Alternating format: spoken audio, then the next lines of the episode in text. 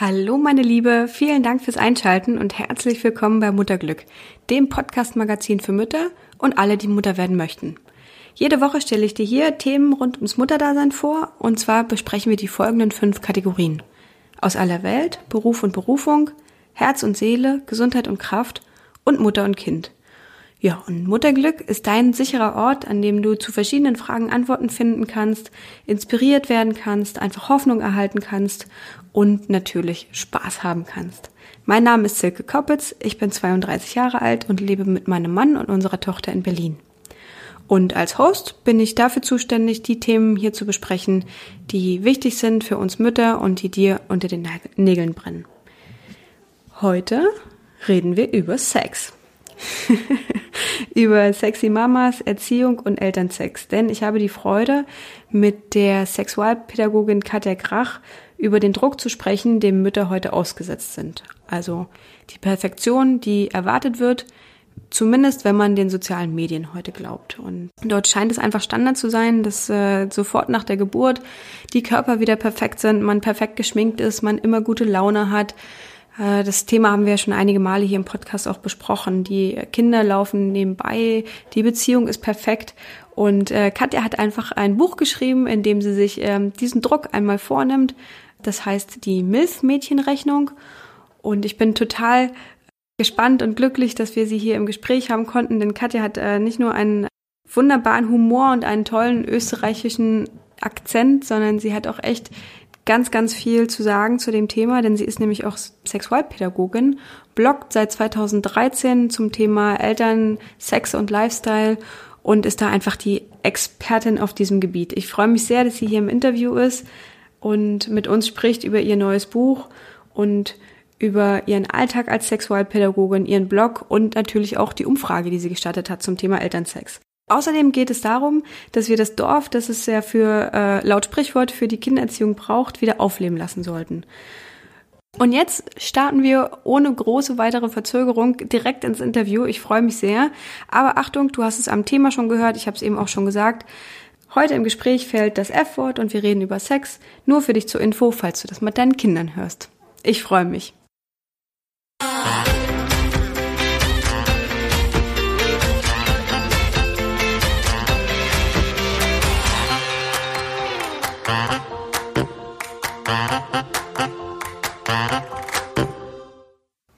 Katja, herzlich willkommen bei uns im Podcast. Ich muss ganz ehrlich sagen, ich bin total aufgeregt gewesen oder bin immer noch aufgeregt vor diesem Interview. Und zwar nicht nur, weil ich mich total auf dich freue und weil das Thema wichtig ist, sondern weil ich mich tatsächlich erwische dabei, dass wenn ich an ähm, das Thema denke, über das wir gleich sprechen, mir da so fast so ein schamvolles Kichern die Kehle hochsteigt. Und das sagt ja schon ganz, ganz viel über das Thema aus, wie die Gesellschaft mit dem Thema umgeht und sexy Mutter, Elternsex und so weiter, das tatsächlich immer noch so ein bisschen schambehaftet ist. Und nach dieser tollen Einführung wäre es total schön, wenn du dich einmal selber vorstellst, liebe Katja. Herzlich willkommen.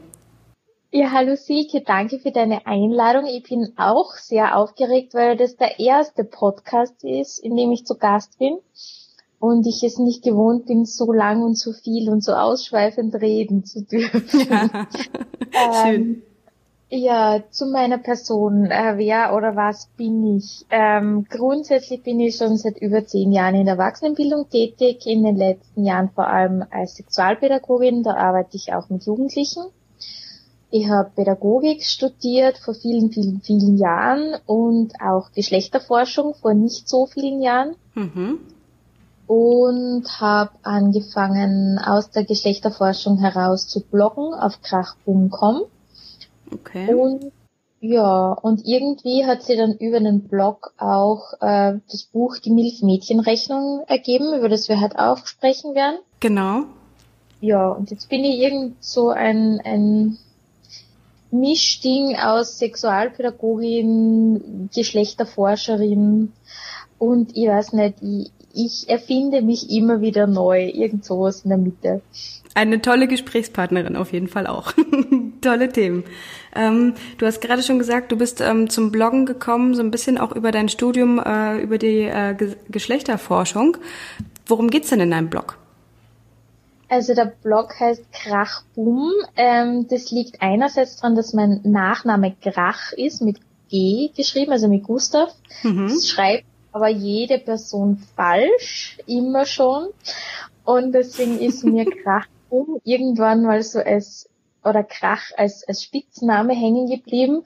Und weil ich mir gedacht habe, ich schreibe über Tabuthemen, passt das auch. Und der Untertitel ist so Lifestyle, Sex und Elternschaft. Wobei ich bin jetzt nicht so die Social Influencerin mit super Lifestyle-Produkten oder so. Aber das hat sich gut angehört. Und im Endeffekt sind äh, einige Artikel zum Thema Aufklärung, also wie Eltern über Sexualität sprechen können mit ihren Kindern. Ähm, dann auch haben Eltern Sex? Wie ist es mit Sexualität von erwachsenen Menschen? Ähm, auch das Thema Prävention von sexuellem Missbrauch. Mhm. Ein bisschen was zum Thema Trauma, Gewaltprävention.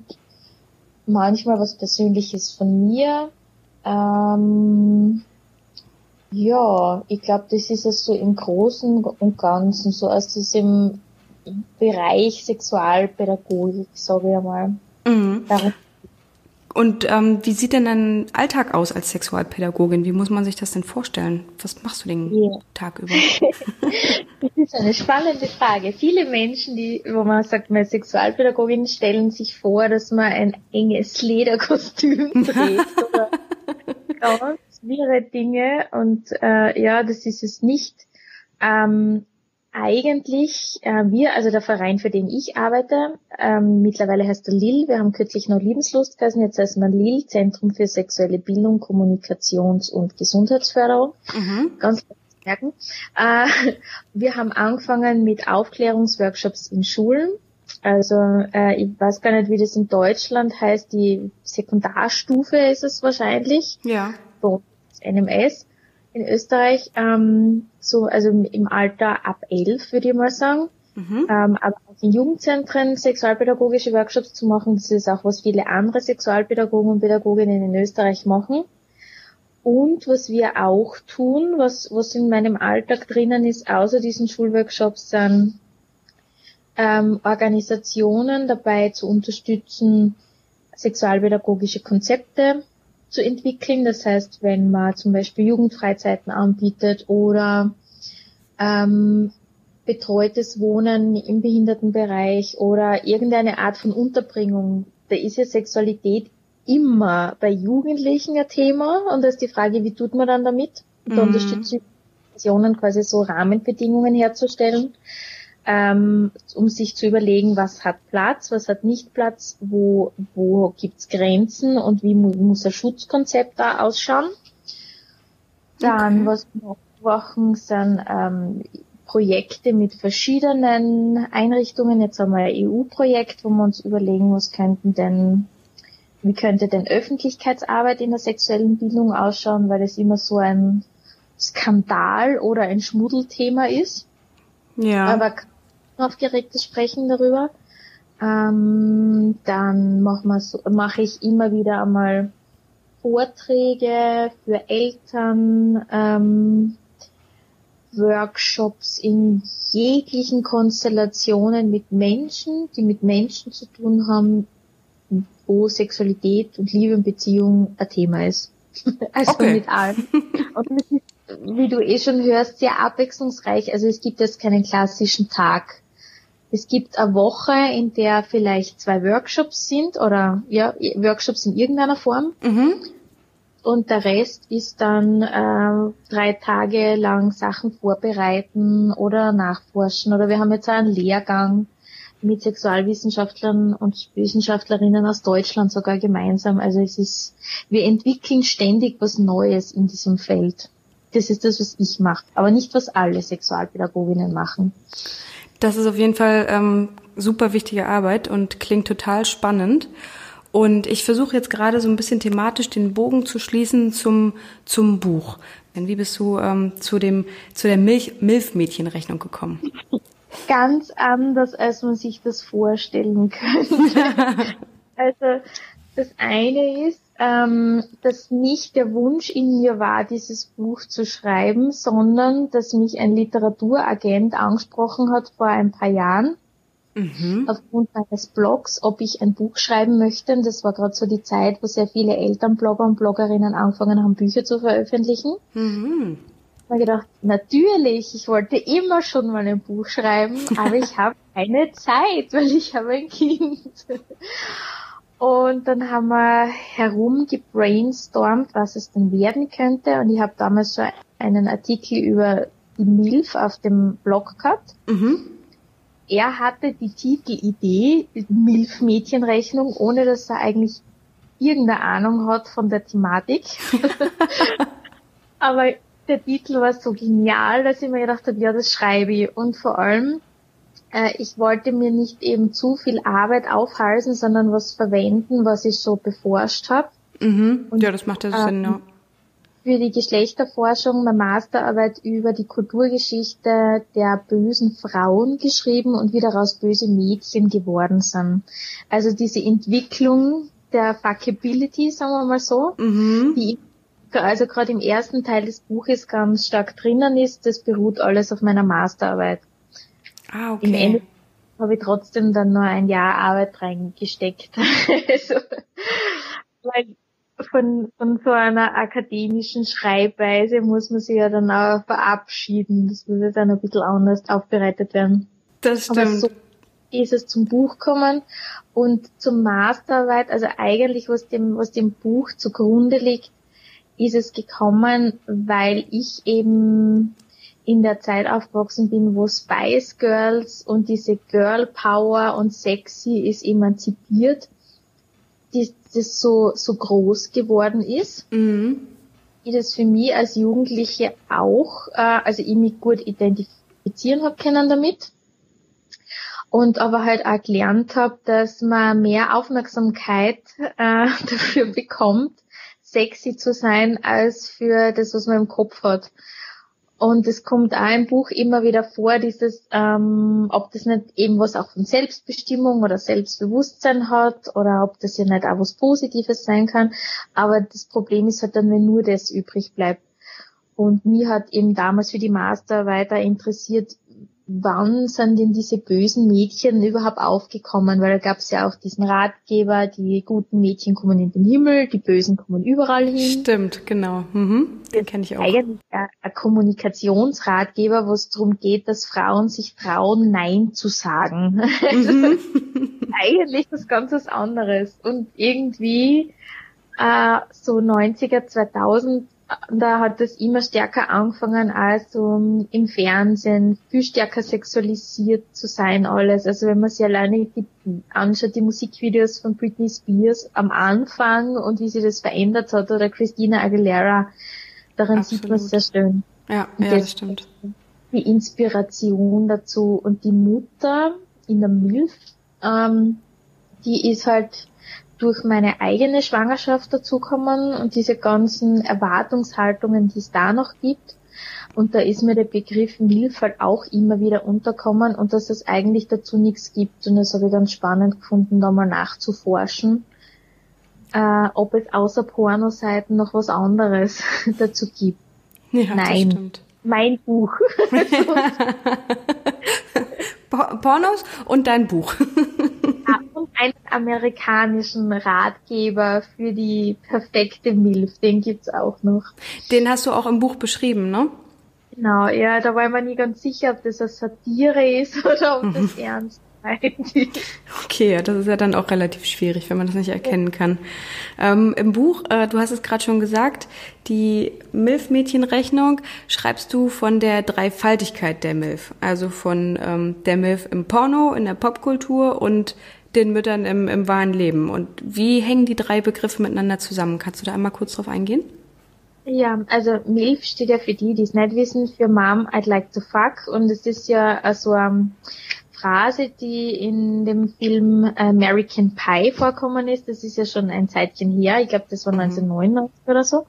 Wow. Ähm, und ein Jahr später hat schon die Pornoindustrie diesen Begriff aufgenommen und angefangen, Milchpornos zu produzieren. Und das liegt daran, dass einfach auch Pornodarstellerinnen älter werden und es nicht mehr so interessant war, nur knapp 18-Jährige oder Anfang 20-Jährige zu sehen, sondern man auch ähm, eine Altersvorsorge quasi geschaffen hat älter werdenden und dadurch ist halt auch so ein riesiges Genre entstanden, das mittlerweile eines der beliebtesten ist, seit zehn Jahren. Mhm.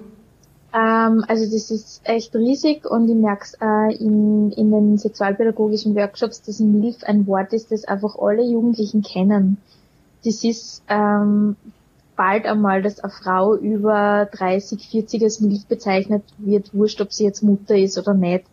Das ist so, also es hat sich so in der Alltags- oder Popkultur so etabliert und der Begriff taucht da immer stärker in ähm, Schlagzeilen auf, sobald irgendeine ähm, Promi-Frau Mutter wird oder es werden auch verschiedene Produkte damit beworben. Also so Fitness, ähm, Fitnessprogramm ist oder ein Milkshake oh, oder was. Ja, stimmt. Es geht halt immer um dieses, äh, um ein gewisses Schönheitsideal, mhm. um das Langsein, um das Thema nach der Geburt eines Kindes noch genauso attrakt sexuell attraktiv für die gefühlte Mehrheit der Menschen zu sein. Mhm. Das ist der, so eine Popkultur dahinter steckt.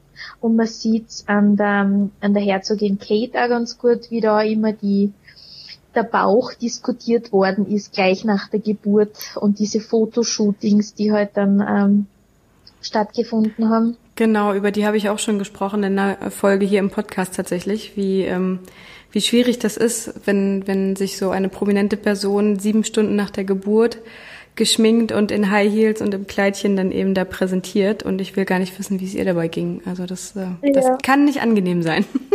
ja, und ich meine, da ist ja auch ein irrsinniger Druck, also es wird ja von ihr erwartet und das ja. war halt beim ersten Kind dann alles so, wow, da ist ein Post ähm, Schwangerschaftsbauch zu sehen, was ja volle Aufschrei war, ja. weil man das ja gar nicht, also ich habe selbst nicht gewusst, wie das ausschaut. Ich habe eine ähm, Geburtseinleitung gehabt und, und war schon auf dem Wöchnerinnenzimmer, mhm. bevor ich meine geboren habe.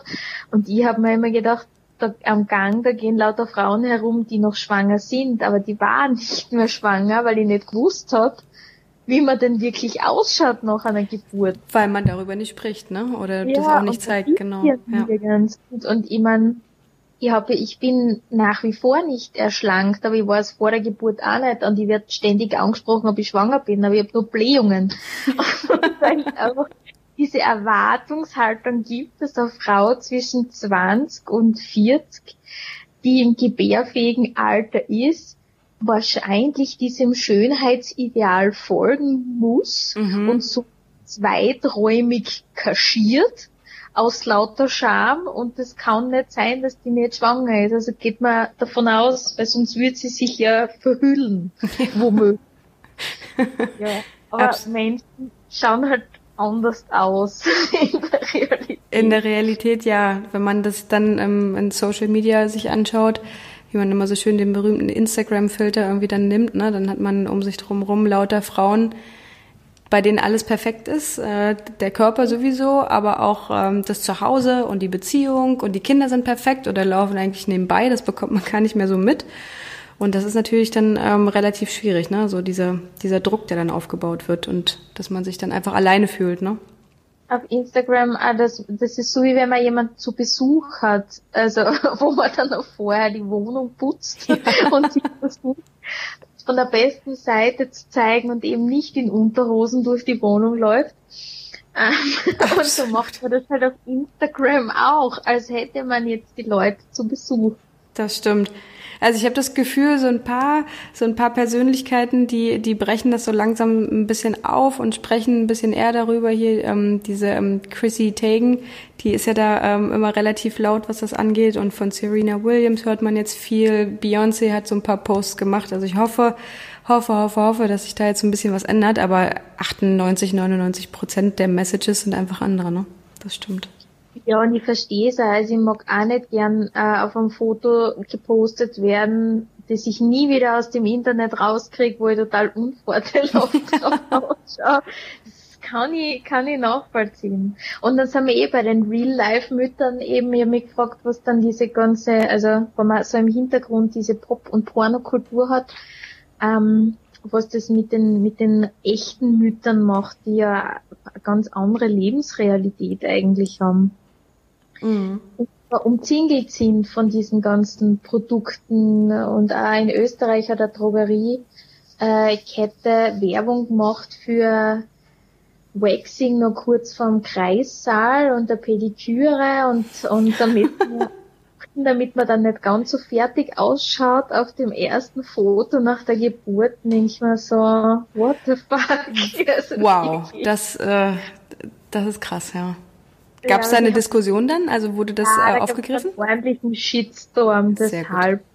Sehr gut. Sehr gut. okay, also soweit ist es noch nicht gekommen, dass das kommentarlos äh, dann äh, akzeptiert wird aber trotzdem, also ich hab, ich war auch, also in Österreich ist ja ohnehin nicht sehr viel städtisch und ich war halt in einem, sagen wir, Provinzkrankenhaus, äh, mhm. äh, um ein Gebären und um mich haben alle sehr glatte Beine gehabt. Und ich habe mir dann auch gedacht, so, okay, nach zwei Tagen habe ich mal einen Rasierer nachbringen lassen, was mir unangenehm war auf der Station ich, ich wäre nicht auf den Gedanken gekommen, dass das jetzt so eine große Rolle spielt irgendwie, weil ja. man ja doch irgendwie eine andere Priorität hat in dem Moment eigentlich, aber aber ich glaube, das Schamgefühl verliert man dann erst, wenn man zu stillen anfängt und einfach sie überall, das, also ich zumindestens, ja. äh, das Oberteil herunterreißt, wurscht, wer daneben steht, aber auch da dann große Diskussionen drüber, ob man das tun soll oder nicht. Ja, auf jeden Fall. Also vor allem, dass du als, ähm, ich sag mal, Expertin zu dem Thema dir dann äh, auch den äh, Rasierer hast bringen lassen, das sagt ja auch einiges über den Druck aus. Ne? Ich meine, du bist ein Mensch und ich bin ein Mensch, wir sind alle nur Menschen und ähm, das ist schon Wahnsinn, dass, äh, dass man dann trotzdem das Gefühl hat, man muss das irgendwie dann machen. Ja, weil eben man sieht, man sieht's einfach rundherum. Ja. Also es ja, ich krieg ganz oft von gerade von Journalisten die Frage, ist es denn wirklich so schlimm? Und auch die Frage, ja, machen sich die Frauen den Druck nicht selbst? Und dann denke ich mir, ja, wir leben ja nicht im luftleeren Raum. Das Thema ja. Begleitet uns von klein auf an. Ja, und, und ähm, mir begegnet, mir ist auch schon begegnet in sexualpädagogischen Workshops auf der Frage, so was denn äh, in Pornografie nicht echt sein könnte. Und da hat der Jugendlicher gesagt, die Haare. Und ich mir gedacht, was? Wie die Haare? Ja, ja, also der hat gemeint, dass also gerade zum Beispiel Schambehaarung aufgeklebt ist. Äh, oh, feier.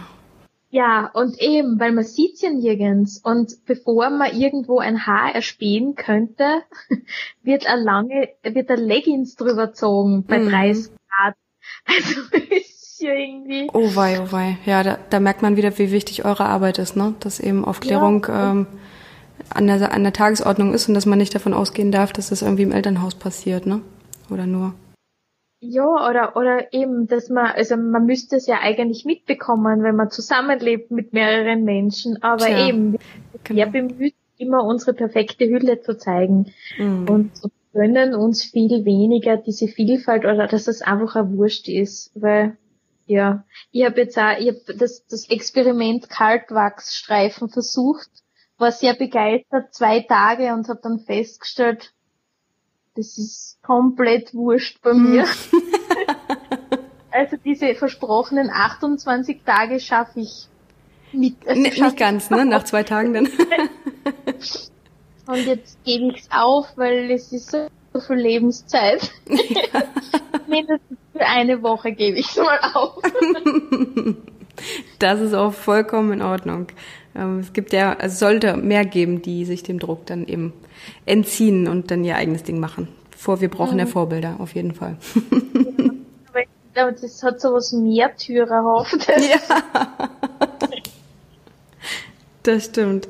Ähm, du hast in deinem Buch auch, das fand ich total schön, geschrieben, dass die Eltern auf den, auf den lastet einfach so viel mehr Druck als noch vor ein paar ähm, Jahren oder vor ein paar Generationen, weil die mit der Erziehung so alleine sind. Und es gibt ja diesen ähm, schönen englischen Begriff, it takes a village, den ja auch im Deutschen man übersetzt als man, man braucht ein Dorf einfach, um das Kind großzuziehen. Und das gibt's einfach nicht mehr. Ne? Das spielt ja auch ein bisschen mit in den in das Thema Druck. Äh, die Kindererziehung muss perfekt sein, alles muss perfekt sein. Das Kind äh, läuft nebenher.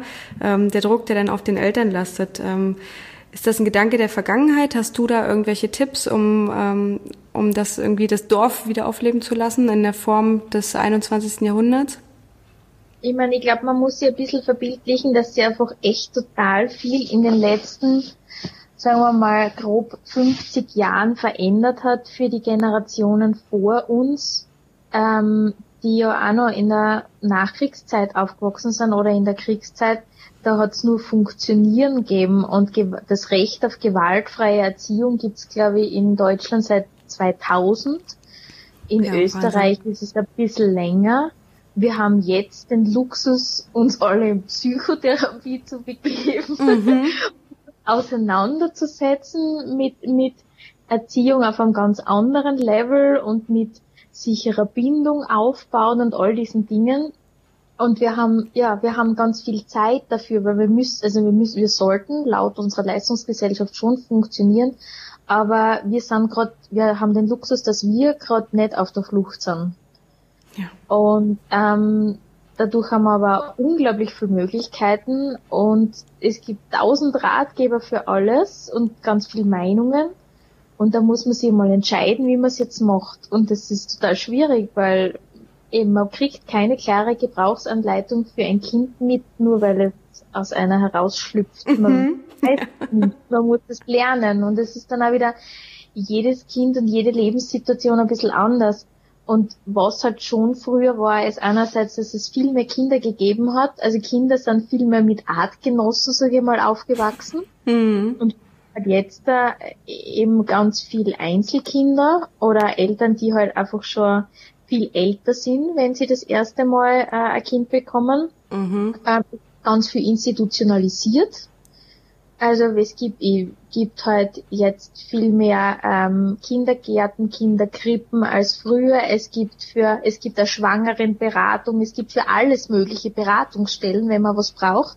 Man ist nicht gewohnt, dass man jetzt auf Freunde und Familie für bestimmte Dinge zurückgreift. Man geht lieber zu Experten und zu Expertinnen und liest sie die Jesper Juhl Kolumne durch, mhm.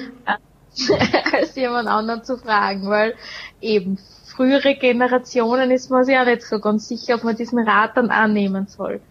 Äh, und gleichzeitig sind früher halt einfach viel mehr Menschen haben zusammengelebt und jetzt haben sie die Kinder untereinander mehr beschäftigt miteinander. Es war ein, eine, ein größeres Familiengefüge da, äh, mit viel mehr Bezugspersonen. Und jetzt haben wir, ziehen wir alle von zu Hause aus, nicht alle, aber sehr viele, und möchten eine eigene Wohnung, nicht mit den eigenen Eltern zusammenleben und alles selber machen. Mm. Und dadurch muss man dann äh, Babysitter organisieren es kostet alles, ja. dann diese Paarbeziehung das alles schaffen, was sie früher nicht musste. Wir haben ganz andere Anforderungen dran. Ja. Also von sexueller Leidenschaft und romantischer Liebe da hätten sie unsere Großmütter alle zehn Finger abschlecken können. Das war nicht wirklich ein Thema in der Beziehung. Das stimmt. Und dass, sich, und dass sich der Mann dann auch noch um all diese Dinge mit Kindererziehung kümmert und dass man überhaupt überlegt, wie man das angeht. Also es ist ja alles neu und das macht dann Druck. Und dann noch diese, diese Selbstoptimierungsgesellschaft, wo alles perfekt ist und wo uns suggeriert wird, du kannst alles schaffen das ist ein Blödsinn, weil wir haben alle unterschiedliche Rahmenbedingungen und eine Alleinerzieherin mit Hartz IV hat andere Rahmenbedingungen wie äh, eine Familie, die ordentlich geerbt hat und wo alle über 2000 Euro verdienen im Monat. Das ist nicht dasselbe. Ja, ja das stimmt. Das stimmt. Und da braucht viel mehr wieder aufeinander zugehen und Solidarität und Gemeinschaft und Nachbarschaft. Also in erlebst in größeren Städten, dass immer mehr so diese, bei uns heißt das Grätzl-Initiativen, ich weiß nicht, wie man in Deutschland vielleicht sagt. Das klingt super, sag's nochmal bitte, ich habe es nicht aber, ganz verstanden. Grätzl, also ein, ein so ein, wie soll ich sagen, so wie ein, mir fällt nur das, das spanische Wort Barrio, ah ja, ein Viertel. Mhm. So ein Viertel in einer Stadt so ein bisschen nachbarschaftlicher zusammentut. Ja. Und da gibt es dann auch so diese kleinen Feste. Ich kenne es vom Land, auch vom Siedlungsfest, ja. Mhm, das stimmt, das gibt's jetzt auch in um, Berlin mehr. Ja, das stimmt. Und, und ich glaube, man muss ja dazu bemühen, dass man auch wieder einmal, wenn man gerade in einem Hochhaus wohnt, einmal beim Nachbarn oder der Nachbarin anläutet und versucht, sie kennenzulernen oder nicht sofort am Wochenende ausharrt, wenn das Klopapier aus ist, bis zum, bis zum Montag, sondern einfach anläutet und fragt, ob man sie äh, eine Rolle ausborgen kann, anstatt Taschentücher zu verwenden. oder, oder auch einmal, wenn, wenn ein Ei oder eine Milch fehlt, für einen Kuchen zu fragen, weil mhm. im Endeffekt so funktioniert wie die Supermärkte noch nicht durchgehend oder fast durchgehend offen gehabt haben. Und das macht schon dann, die, diese kleinen Kontakte macht dann halt auch was aus, wo man Vertrauen hat. Das stimmt. Zueinander. Ja, die sind so ein, oder könnten sein, ein Startschuss, ne, sich sein ja. eigenes Dorf zu bauen. Und ähm. wo man dann leicht einmal sagen kann, man, ich muss schnell in den Supermarkt, kannst du ganz kurz auf mein Kind inzwischen aufpassen oder ein, also, oder nur ein Auge drauf haben. Ja, meistens brauchst du ja keine großartige Betüdelung. Ja, ja, das stimmt, absolut. Ähm, ganz richtig. Äh, das ist auf jeden Fall ein super Gedanke. Du schreibst in deinem Buch aber auch ähm, zum Thema äh, Elternbeziehung und Elternsex. Da hast du auch eine Umfrage gemacht in deinem Blog. Die ist schon ähm, ein paar Jahre her, ne? Aus dem Jahre 2014 ja. oder 2013? Mm, ich schätze 2014. Na, es könnte 2013 gewesen sein. Mhm. Kannst du da mal ein bisschen was zu äh, sagen, weil ich die total spannend fand? Ja, das war lustig. Also da, ich ich überlege gerade, ich habe 2013 meinen Blog angefangen, glaube ich. Da ist auch mein Sohn geboren. Ich muss immer alles gleich machen. ja. Oder was, ich weiß nicht mehr mehr. Und ähm, habe halt so gemerkt, so dieses Thema, wie viel Sex haben andere Eltern? Haben die noch Sex? Wie, wie ist das? Das beschäftigt einige, aber man spricht nicht so darüber. Mhm. Und bei der Facebook sicherlich in Deutschland auch so verschiedene Gruppen für Mütter und das gibt's halt auch in meiner Stadt. Mhm.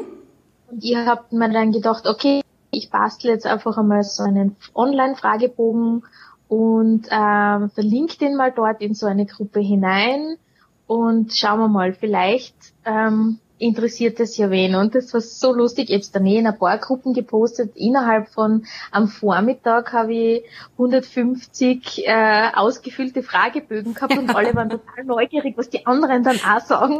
Da gab's, da hast du auf, auf jeden Fall einen Nerv getroffen offensichtlich, ne? Unter dem äh, Schatten der Anonymität. Äh. Genau, und, und weil ich habe dann auch so geschrieben, ähm, sie sollen halt, ich weiß gar nicht, ob sie die E-Mail-Adresse hinterlassen mussten oder so, aber ich habe halt dann einen Blogpost draus verwurstet. Mhm. Und es geht darum herauszufinden, äh, wie viel Sex denn jetzt wirklich die Eltern von Kindern haben und sie konnten auch angeben, wie viele Kinder sie haben, ob sie noch stillen, ob das Kind ähm, in einem eigenen Bett im Elternschlafzimmer, bei ihnen im Familienbett, in einem eigenen Zimmer schläft ähm, wie sie sich mit ihrem Körper fühlen, ob sie, weiß nicht, nur Schmerzen haben von Geburt oder was auch immer, mhm. ob es da Verletzungen gab, ähm, ob sie, was Gründe sind, die gegen den Sex sprechen, da war ganz top Müdigkeit, ja. Müdigkeit, zu wenig Zeit, den Kopf voller ganz vieler Dinge zu haben, aber auch sowas wie halt Beziehungsschwierigkeiten, ja ähm, und auch, ich habe auch, ich wollte auch fragen, wie oft sie denn überhaupt Sex haben und ob sie mit dieser Frequenz zufrieden sind. Und das war ganz spannend, weil da ist die komplette Bandbreite dabei gewesen und unabhängig von dem, wie oft Menschen Sex haben in der Woche oder im Monat, oder das war so Kategorie, pf, keine Ahnung, irgendwann, ähm, waren sie, also unabhängig davon, wie oft das war, waren sie entweder zufrieden oder nicht zufrieden. Also man hat das nicht so an dem festmachen können. Für manche war irgendwie viermal die Woche noch zu wenig äh, und für andere hat einmal im Monat total gepasst. Das finde ich so spannend, ne? dass man da wirklich einfach äh, nicht irgendwie alle über einen Kamm scheren kann und dass es super individuell ja. ist, ne? Und, und, und wir haben halt ein bisschen das Problem mit dieser Durex-Studie, die da jährlich dann immer sagt, das Sexleben der Deutschen oder Österreicher schaut so und so aus und alle glauben, dass jedes Paar zweimal die Woche miteinander Sex hat, weil es kommt bei der Studie immer raus. Ja, ich meine, da beantwortet man halt auch sozial erwünscht im Endeffekt. Absolut, ja. Und, ähm, und es ist die Frage, ob die das auch wollen, zweimal die Woche, ob das ihnen Spaß macht.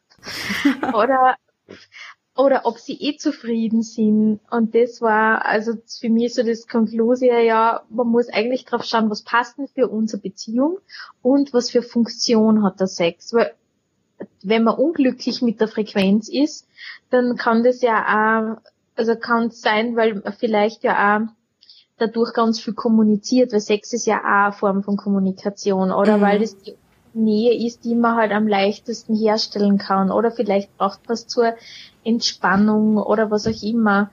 Und ähm, es war also die Frage danach, was sie denn verändert hat oder was, was jetzt vielleicht nicht mehr so klasse ist. Und da war halt viel dieses Zeitdruck oder oder halt auch leise sein und man kann dann nicht weiß Gott was ausprobieren, weil eben es muss in so spontanen Zeitfenstern passieren. Mhm. Und ich habe aber ähm, fürs Buch, glaube ich, war das dann schon später noch eine Umfrage gestartet und da wollte ich wissen, was besser geworden ist, seit sie Kinder haben. Das mhm. waren dann auch Personen wieder.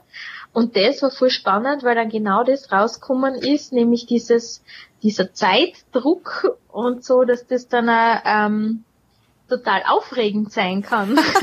Super. Ja. Und, und dass dann, ähm, dass man sehr erfinderisch ist und dass man durchaus dann neue Räume in der Wohnung kennenlernt oder da hat ähm, eine Frau geschrieben, so eine Episode, da war irgendwie das Haus voller Teenager bei ihnen und die sind dann ähm, zur Autobahnraststätte gefahren Nein. mit dem Auto. Weil ja. Not macht erfinderisch. genau. Und aber auch äh, haben einige Frauen geschrieben, dass sie ihren Körper anders wahrnehmen oder dass, dass äh, mehr Intimität entstanden ist mit ihrem Partner, weil sie einfach durch dieses gemeinsame Kinder haben, einfach sehr viel durcherlebt haben und auf eine ganz andere Ebene zusammengewachsen sind und das halt ähm, viel verbindender ist als früher. Mhm, das, das klingt schön gefunden. Und, und teilweise hat sich auch der Körper sehr positiv verändert durch die Schwangerschaft, eben dass sie mehr oder anders spüren. Ähm, das war auch sehr interessant für mich und manche haben auch ganz neue Praktiken entdeckt, weil mhm. manche am Anfang halt nicht so funktioniert haben wie früher und das ja das habe ich das habe ich ganz schön gefunden ja auf jeden Fall das ist auch so ein schöner positiver ähm, Blick darauf weil ähm, es gab eine Studie oder eine Untersuchung, die jetzt irgendwie publiziert wurde vor, vor ähm, nicht allzu langer Zeit, wo es darum ging, dass es ähm, Paaren in, im ersten Jahr nach der Geburt des, des Kindes ähm, so schlecht geht wie, wie nach einem Trauerfall oder auf jeden Fall so schlecht geht wie, wie sonst noch nie vorher. Und ähm, mhm. das, äh, das ist immer schön, wenn man, wenn man dann auch mal so positive Beispiele hört. Das finde ich super. Ich glaube, die Erwartung ist halt sehr groß. Es steht dann ja überall bei diesen, wenn in Zeitungen dieses Foto veröffentlicht wird von den Eltern mit dem neugeborenen Baby. Jetzt ist das Glück perfekt. Das ja. ja überhaupt keinen Druck, ja. Und jetzt, na, jetzt hat man plötzlich eine Dreierbeziehung, mhm. auf die man eingestellt worden. Jede Person muss ihren eigenen Platz in dieser Konstellation finden. Und Absolut. man hat keine Ahnung, wann man aufs Klo gehen soll, sie duschen oder einen Kaffee trinken. Ich meine, jetzt, also nach, ich denke mal, beim nächsten Kind wäre ich auch relaxter, weil ich weiß, es passiert nichts. Mhm, das weiß man beim ersten Kind nicht so wirklich, nee. das stimmt. Und das liegt ja halt daran, dass wir so, we so, so wenig Kinder haben in unserer Gesellschaft, dass wir ganz vieles erst neu lernen, wenn dann ein Baby in unser Leben auf diese Art und Weise tritt, mhm. weil wir nicht umgeben sind von Babys und Kleinkindern und dann halt auch noch äh, in Hotels und überall Kinder draußen bleiben sollen, weil sie uns dann zu nervig sind oder so. Das ich meine, ich habe auch früher in Flugzeugen mir gedacht, oh mein Gott, jetzt fliegt wieder wer mit einem Baby mit mhm. und es jetzt, wenn wir mit einem Baby das, das wimmert, mitfliegt, denke ich immer, mein Gott, ich möchte dieses Kind in den Arm nehmen und trösten. genau, so geht's mir auch, ja. Das arme Baby, das, das diesen Druck auf den Ohren spürt. Ja, ja, ja. Aber nicht, dass ich mich genervt davon fühle. Aber das ist halt, man kann es dann besser einschätzen, mhm. aber so.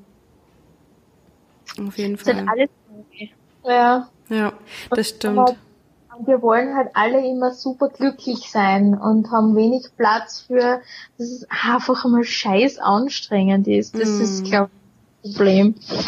Das stimmt. Das, äh, das hört man und liest man selten. Ja. Das, äh, die, die Anzeigen, das, das stimmt ja immer dieses, jetzt ist das Glück perfekt und uns geht's super und äh, zu Hause ähm, stapeln sich äh, die Windelberge und man hat Angst, weil das Baby einen roten Po hat oder, oder sonst was. Ne? Genau. Ne? Und in der Beziehung ist es irgendwie auch alles durcheinander und ja. das wäre doch mal eine Anzeige, das finde ich gut.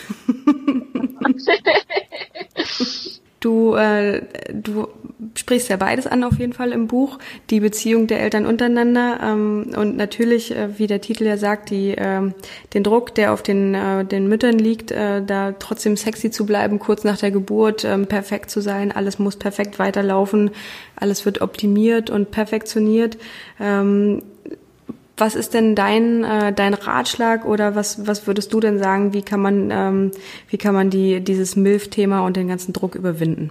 Da habe ich nämlich verschiedene Dinge mir überlegt, aber äh, es ist, ich glaube, man muss ein bisschen von dem weggehen, wie kriege ich den Druck weg, sondern dies, ähm, das Augenmerk drauf legen, was könnte ich denn sonst eigentlich so tun mit meiner Zeit? Mhm. Und das wäre das Netzwerke knüpfen, sich die eigene Vielfalt gönnen, ähm, und es ist voll, voll legitim, sich aufzustylen und sich in dem Wohl zu fühlen, wenn man sich geschminkt hat und Nagellack und was weiß ich, weil das ist ja so ein bisschen so eine Rüstung, die man tragen kann. Absolut. Ähm, aber wenn man das jetzt macht, ähm, aus Spaß und, und Lust, dann ist das ja super. Wenn man es aber nur macht, weil man sich sonst schämt, ja. Hm, das ist ein bisschen schwierig. Und ja. ich glaube, da müssen wir viel, uns viel mehr, viel nachsichtiger mit uns sein und viel mehr gönnen äh, und uns Raum gönnen dafür und einfach viel mehr sichtbar machen damit. Weil wenn wir uns alle immer wie die Lemminge ganz gleich verhalten und versuchen, diesem Ideal ähm, alle gerecht zu werden, ja, dann werden wir immer angewiesen sein auf eine Celeste Barber, die lustige Videos macht im Internet und, und, äh, und zeigt, wie abstrus diese Fotoshootings sind und wie unecht und unnatürlich. Das stimmt. Ähm, aber es wäre gut, wenn wir, aber wir würden, würden diese Les gar nicht brauchen, wenn wir selber uns auch so zeigen würden zwischendurch. Mhm. Außer Haus, glaube ich. Und einfach viel mehr drüber, äh, untereinander drüber reden, was nicht gelingt. Oh ja. Also Scheitern ganz in Ordnung ist. Es gibt ja kein Scheitern, es geht ja immer weiter, es passiert ja nichts. Und irgendwann wird das, na, das, ja, wo ich sage jetzt, irgendwann wird das Baby das erste Mal von der Couch herunterkugeln. ich will nicht sagen, es passiert nichts, ja, aber es, natürlich muss man aufpassen und Kindersicherheit und so weiter, aber auch der rote Po, ja. Absolut. Es passiert wegen einmal am roten Hintern passiert nichts Schlimmes und, und ganz vielen Eltern ist schon so einiges passiert und dann verwenden sie ja keine wirklich Kommoden mehr, sondern wirklich einfach am Boden. Mhm. Oder im Bett oder wo auch immer, weil genau. die Praxis zeigt, mh, hm, anders geht's besser, aber man muss halt drüber reden und es ist auch okay drüber zu reden, ähm, dass es anstrengend ist und dass man in beziehungstechnisch gerade nicht weiß. Und wir sollten viel öfter sagen, wie es uns geht, wie es uns wirklich geht. Hm, Amen. Ja, das stimmt. Auf jeden Fall. Und du sprichst ähm, im, im, am Ende sozusagen auch darüber, ähm, dass du möchtest oder dass du es dir wünschen würdest, dass wir alle äh, von der MILF zur Fucker Mother werden. Was meinst du damit? der, der Begriff ist nicht von mir, sondern habe ich von einem Blog geklaut, der Fucker Mothers heißt. Mhm. Dieser Blog und den hat die Lisa Malich äh, lange Zeit sehr intensiv befüllt. Jetzt ist nicht mehr, mehr so, ist eine Historikerin. Und jetzt muss ich auch nochmal nachschauen, weil die hat die Fucker Mothers nämlich, die zitiert, was sie drunter versteht, aber es ist eben auch so eine Mutter, die oder Menschen, die sich weigern, schau gerade noch, einem unerreichbaren Ideal nachzujagen und ihren Körper für den Fleischmarkt zu disziplinieren, hat sie geschrieben. Und bei denen, also denen es ganz wurscht ist, ob sie groß, klein, dick, dünn sind, ob die jetzt Kinder in Vollzeit selbst betreuen oder auch gerne einmal abgeben und diese Mütter rufen den traditionellen Rollenzuschreibungen ähm, sowas wie ein lautes Fuck you zu. Und das verstehe ich unter den Fuckamaras. Das klingt gut. Und ähm, ich habe letztens, genau, das möchte ich noch kurz erzählen, eine Anfrage gekriegt für einen Artikel, den ich schreiben sollte für ein Magazin, eh zu meinem Buch über Fuckability und so weiter. Mhm. Und der Artikel, den ich geschrieben habe, der war ihnen dann zu langweilig. Und sie hätten nämlich gerne mehr Empörung und mehr Skandal. ja, und, und wollten zu seinem Vor Vorspann schreiben, und Katja Krach regt sich auf über dieses und jenes und ich habe dann zurückgeschrieben, das mache ich nicht. Ich bin keine frustrierte Feministin. Ja. Ich möchte nicht als diese porträtiert werden und sie sollen sich mir vorstellen wie ein glitzerndes Einhorn, das in der Hängematte liegt und den Stinkefinger zeigt. das wäre doch eine schöne Einleitung. Super. Ja, weil ich finde einfach, ähm, es braucht schon Menschen, die auf die Barrikaden steigen und weil sonst geht in vielen Bereichen nichts weiter. Also es braucht schon dieses Radikale auch, aber ich bin's jetzt gerade nicht. genau, also es gibt eine Zeit für Wut und es gibt auch äh, für alles andere seine Zeit. Ne? Wir sind ja auch alle keine eindimensionalen Wesen. genau, und ich denke mir, Mütter haben, dürfen auch gelassener sein und mm. äh, ja.